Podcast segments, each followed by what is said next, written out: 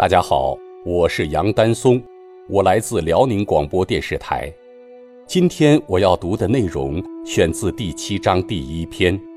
中国开放的大门只会越开越大。这是习近平总书记二零一八年四月十日在博鳌亚洲论坛二零一八年年会开幕式上主旨演讲的一部分。去年十月召开的中共十九大宣告，中国特色社会主义进入了新时代，制定了全面建设社会主义现代化强国的宏伟蓝图。中国特色社会主义进入新时代，掀开了实现中华民族伟大复兴的新篇章，开启了加强中国同世界交融发展的新画卷。一个时代有一个时代的问题，一代人有一代人的使命。虽然我们已走过万水千山，但仍需要不断跋山涉水。在新时代，中国人民将继续自强不息、自我革新，坚定不移全面深化改革，逢山开路，遇水架桥，敢于向顽瘴痼疾开刀。勇于突破利益固化藩篱，将改革进行到底。中国人民将继续大胆创新，推动发展，坚定不移贯彻以人民为中心的发展思想，落实新发展理念，建设现代化经济体系，深化供给侧结构性改革，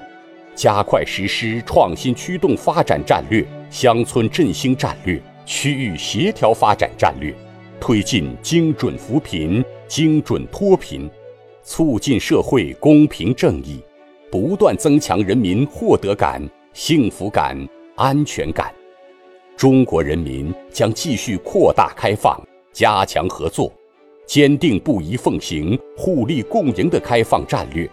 坚持引进来和走出去并重，推动形成陆海内外联动。东西双向互济的开放格局，实行高水平的贸易和投资自由化便利化政策，探索建设中国特色自由贸易港。中国人民将继续与世界同行，为人类做出更大贡献，坚定不移走和平发展道路，积极发展全球伙伴关系，坚定支持多边主义。积极参与推动全球治理体系变革，推动建设新型国际关系，推动构建人类命运共同体。无论中国发展到什么程度，我们都不会威胁谁，都不会颠覆现行国际体系，都不会谋求建立势力范围。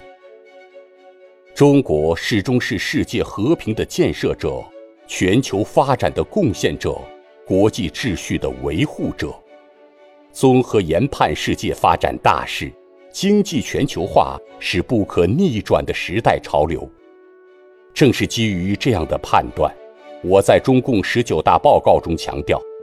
中国坚持对外开放的基本国策，坚持打开国门搞建设。我要明确告诉大家。中国开放的大门不会关闭，只会越开越大。实践证明，过去四十年中国经济发展是在开放条件下取得的，未来中国经济实现高质量发展也必须在更加开放的条件下进行。这是中国基于发展需要做出的战略抉择，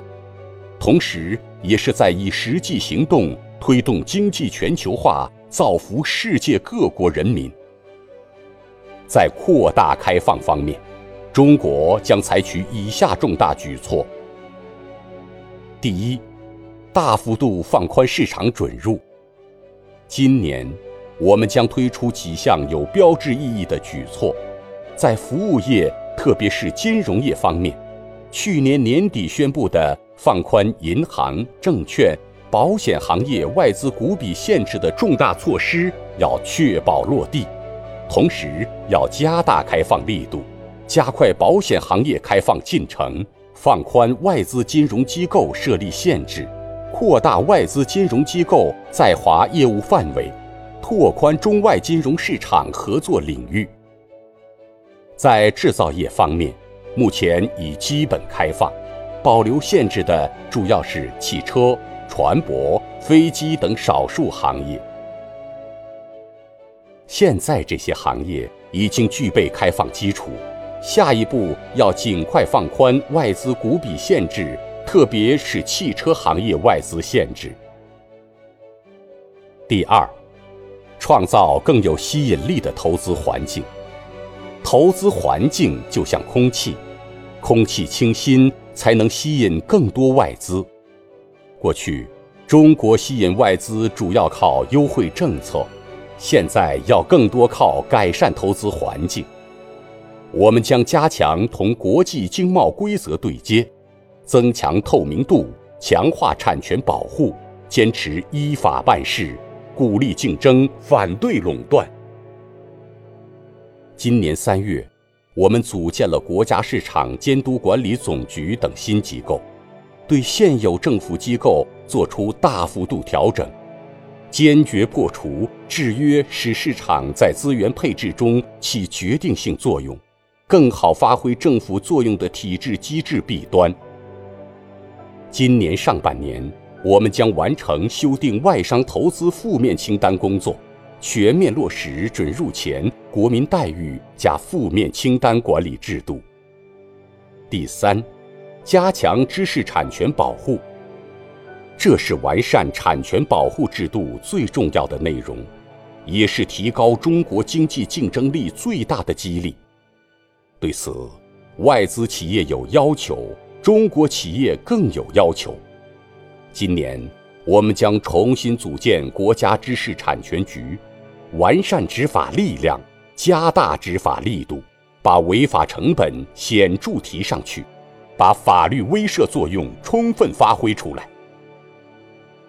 我们鼓励中外企业开展正常技术交流合作。保护在华外资企业合法知识产权，同时，我们希望外国政府加强对中国知识产权的保护。第四，主动扩大进口，内需是中国经济发展的基本动力，也是满足人民日益增长的美好生活需要的必然要求。中国不以追求贸易顺差为目标。真诚希望扩大进口，促进经常项目收支平衡。今年，我们将相当幅度降低汽车进口关税，同时降低部分其他产品进口关税，努力增加人民群众需求比较集中的特色优势产品进口，加快加入世界贸易组织政府采购协定进程。我们希望发达国家停止对正常合理的高技术产品贸易人为设限，放宽对华高技术产品出口管制。今年十一月，中国将在上海举办首届中国国际进口博览会。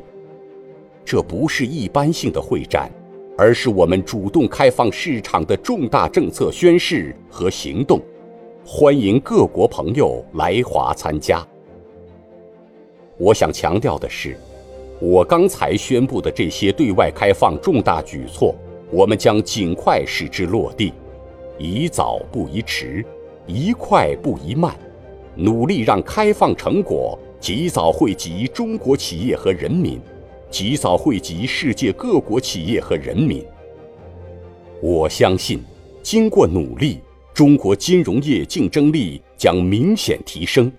资本市场将持续健康发展，现代产业体系建设将加快推进，中国市场环境将大大改善，知识产权将得到有力保护，中国对外开放一定会打开一个全新的局面。五年前，我提出了共建“一带一路”倡议，五年来。已经有八十多个国家和国际组织同中国签署了合作协议，共建“一带一路”倡议源于中国，但机会和成果属于世界。中国不打地缘博弈小算盘，不搞封闭排他小圈子，不做凌驾于人的强买强卖。需要指出的是，“一带一路”建设是全新的事物，在合作中有些不同意见是完全正常的。只要各方秉持和遵循共商共建共享原则，就一定能增进合作、化解分歧，把“一带一路”打造成为顺应经济全球化潮流的最广泛国际合作平台，让共建“一带一路”更好造福各国人民。